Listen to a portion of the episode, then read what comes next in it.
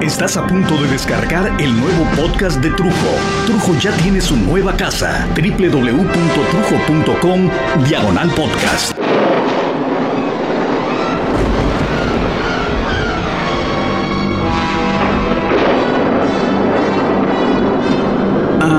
en realidad no hay una forma sutil de expresar lo que me trae bastante calientito desde hace pues desde hace ya unas semanas. En realidad me trae molesto, diríamos, iracundo, desde hace años. Tengo un par de tías que son horribles, un par de cacatúas terribles. Y ya sé que en las familias, en cualquier familia, cualquier familia mexicana o familia extranjera, el tener algún miembro de la familia completamente detestable, el tío o el hermano, la cuñada, esos familiares incómodos, pues es prácticamente normal. Hay quien puede opinar que si una familia no tiene un miembro de este tipo, pues no es una familia completa. Pero bueno, en mi familia hay de entre varios miembros incómodos estas dos hurracas del mal.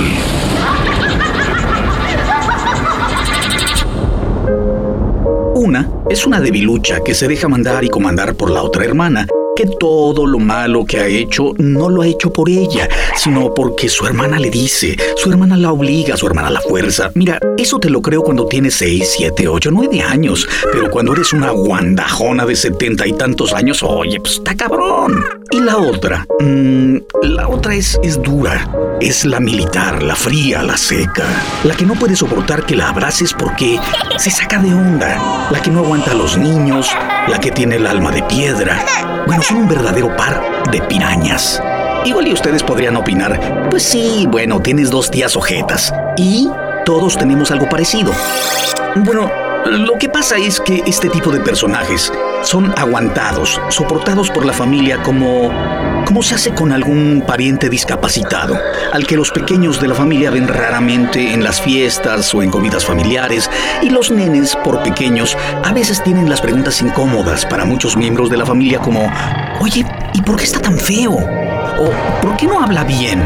Mamá, ¿qué le pasó en las piernas? Preguntas que tendríamos que contestar directamente, sin sentirnos mal, pero que a muchos adultos les cuesta trabajo contestar y acaban regañando a los hijos preguntones. ¡Ay, qué preguntas haces, chamaco!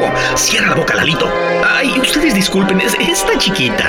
Cuando ni los chavitos han hecho nada malo al preguntar, porque solo quieren saber, es normal. Y los miembros discapacitados o enfermos de la familia, pues tampoco han hecho nada malo, ni son culpables de nada como para avergonzarse de su condición. En cambio, las personas dentro de la familia que son, no sé, criminales, o son mala gente, despiadados, malos hijos, drogadictos, raterillos, lo que se te ocurra, bueno, ahí sí hay causa de vergüenza para el señalado y también para la familia, muchas veces. Y estas dos viejas cacatúas a mí me caen en la punta del hígado. Una hermana mía dice, ay, es cosa entre hermanos, no debemos meternos. Sí, sí, sí, sí, estoy de acuerdo. Cuando la causa de la separación o del conflicto o molestia es algo, pues, eh, sin importancia, pues uno no tiene por qué meterse. Es cierto, tendría que arreglarse entre los miembros directamente afectados de la familia. Pero cuando, como en este caso, la falta, el conflicto, el problema llegó a pagar abogados para cambiar el testamento del abuelo con tal de quedarse con las propiedades, etc., solo porque sí, solo porque ellas consideraban que mi viejo había sido el consentido de mi abuelo. La verdad, sí, sí fue el consentido. Pues, ¿qué quieren que haga? ¿Que se disculpe? Cuando tienes una relación especial con tu padre o con tu madre, pues, pues la tienes. ¿Qué le vas a hacer? ¿O qué quieres? ¿Que el consentido se vaya a vivir a Groenlandia para que sus hermanos, los sensibles, no lloren porque no soportan saber que no son los consentidos? ¡Ay, no mamen! Páguense un psicoanálisis o de plano un psiquiatra que les meta unos chollos bien poderosos para que no se den cuenta que la Tierra gira alrededor del Sol y vivan en su mundo perfectamente dinámico como peces en una pecerita japonesa. La casa del DF, la casa de provincia de los abuelos, donde pasamos tantos fines de semanas y vacaciones, montones de centenarios y aztecas de oro, con los que yo jugaba de chico en un cajón atiborrado de esas monedas. Cuando era niño iba, las abría, sin permiso por supuesto, y jugaba, bueno, todo, todo, todo, salvo un coche que mi abuelo le dio a mi padre aún en vida y que él guarda como si mantuviera de esa forma vivo a su padre. Todo, todo lo demás se lo clavaron estas urracas. Pero son pertenencias. son cosas materiales, cosas que a mi padre, pues la verdad, ni le, ni le hicieron cosquillas. Bueno, aparentemente, por lo menos nunca se quejó de ello. Lo que sí recuerdo y que no puedo olvidar fue cuando mi padre lloró por primera vez frente a mis ojos. Porque esas brujas no dejaban entrar a mi padre a la casa del abuelo donde ellas aún vivían y el abuelo estaba ya muy, muy enfermo. Y no lo dejaron estar cerca de él, libremente, como cualquier hijo desearía estar con su padre o con su madre que están cercanos a la muerte. Ahí fue la primera vez que lo vi quebrarse y la verdad sentí muy feo. Y bueno, los años pasaron y apenas hace unas semanas, con el fallecimiento de mi madre, aparecieron ambas hurracas a despedirla. Qué extraño fue verlas por ahí, pero ni mi papá, ni mis hermanos, ni yo les hicimos una mala cara o un mal gesto, al contrario. Yo, y solo puedo hablar por mí, yo sentí feo al verlas entrar solas, muy solas, acabadas. No sé, tal vez esperaba una imagen que me dijera que los años les habían enseñado algo valioso. Tras días de aquello, mi papá se comunicó con ellas pensando en la posibilidad de, no sé, de recuperar la comunicación con la gente de su sangre, con sus hermanas. Quieras o no, lo vivido, tantos años de convivencia como hermanos y después con mi madre, ya las cuñadas, la amistad entre ellas, y después los hijos, eh, por parte de mis padres, solamente porque ninguna de ellas se había casado ni tiene hijos. Mi padre guardaba la esperanza de poder olvidar dejar en el pasado los rencores y los errores y utilizar el evidente amor que hubo y que hay, tal vez, en algún rincón en sus corazones. Pero no, la comandante sigue siendo quien ordena sobre la otra y usando literalmente las palabras de ella. Eh, eh, decía, estamos de acuerdo en juntarnos y conversar con una sola condición. Entonces mi padre pensó, ah, cabrón, una condición. Queremos que aceptes todas tus culpas. Pinche urraca, hija de la chingada. Por supuesto que todos hemos cometido errores, los recientes y los pasados, pero ¿qué caso tiene sentarte tras más de 30 años de separación, buscando una reconciliación si lo único que deseas es poner todos tus rencores sobre una mesa? Si nos vamos a ver, vamos a olvidarnos de lo malo. Debería ser desde el momento en que lo acordemos y reiniciar con un beso, con un abrazo limpios de rencores, vacíos de maldad y de segundas intenciones, para poder amarnos lo que nos reste de la vida y recuperar el tiempo perdido.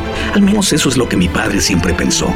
Mi padre es un gran hombre con un alto sentido del honor, de la dignidad. Simplemente se negó amablemente y les deseó lo mejor en su vida.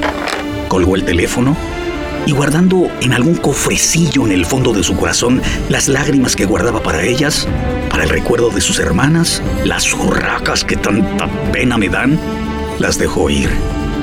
Posiblemente las vuelva a ver, tal vez nunca más. Pero la verdad, solo espero ser una buena persona, que si llego a encontrarlas, no sé, tal vez en el funeral de mi propio padre, tenga yo el corazón de no correrlas antes de darle el último adiós a su hermano de sangre.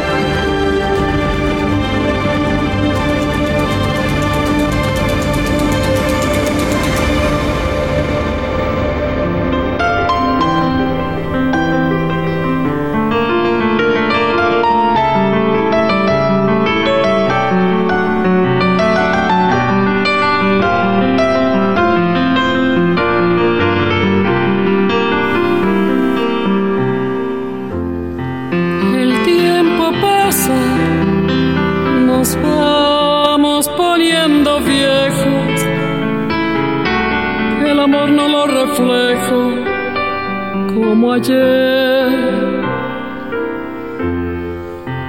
En cada conversación, cada beso, cada abrazo, se impone siempre un pedazo de razón.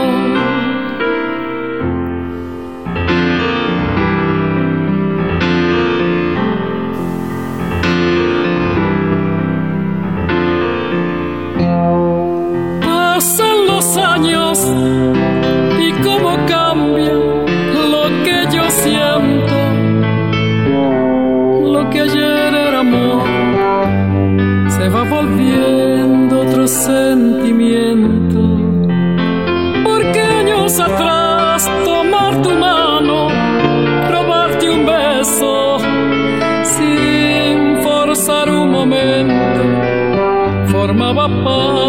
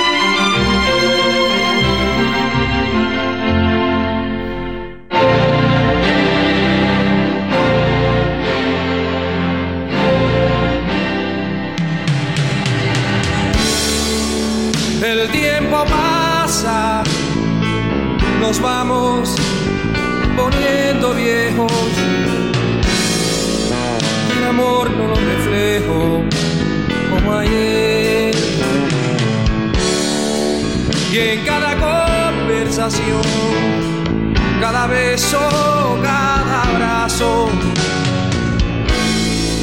se impone siempre un pedazo de temor.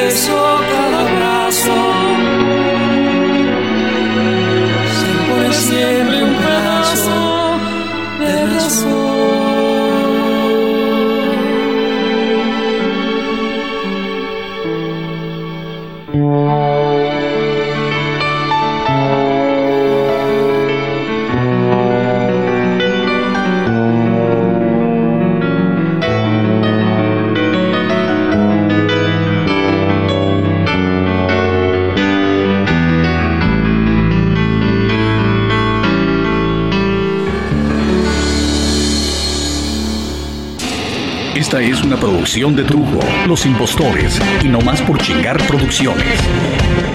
607studios.com Postproducción en audio, jingles, spots, comerciales, producciones para radio tradicional y online. 607 Studios es arquitectura en audio.